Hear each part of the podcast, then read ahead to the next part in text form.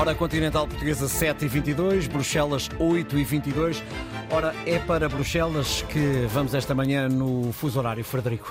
É pela capital da Bélgica que passam muitas das decisões determinantes para o futuro dos europeus. Seguimos então para Bruxelas ao encontro da jornalista Cláudia Godinho. Bom dia, Cláudia. São vários os temas a marcar a atualidade por aí. Um deles, o aumento dos casos de infecção por VIH aí na Bélgica. Esse é um dos eh, assuntos que podemos encontrar na imprensa belga.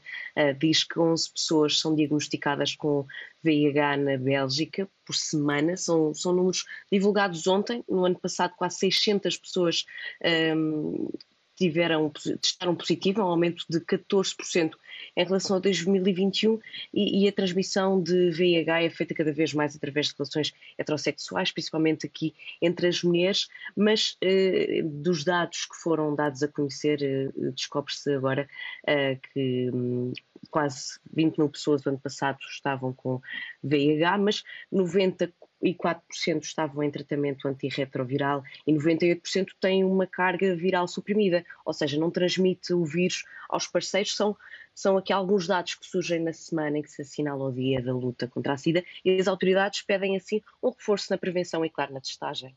E aí na Bélgica, Cláudia, também se fala muito de futebol, tudo por causa do desempenho paupérrimo da equipa belga do Antuérpia na Liga dos Campeões em todos os sites. É destaque desde, desde ontem à noite, desde que terminou o jogo, esse resultado.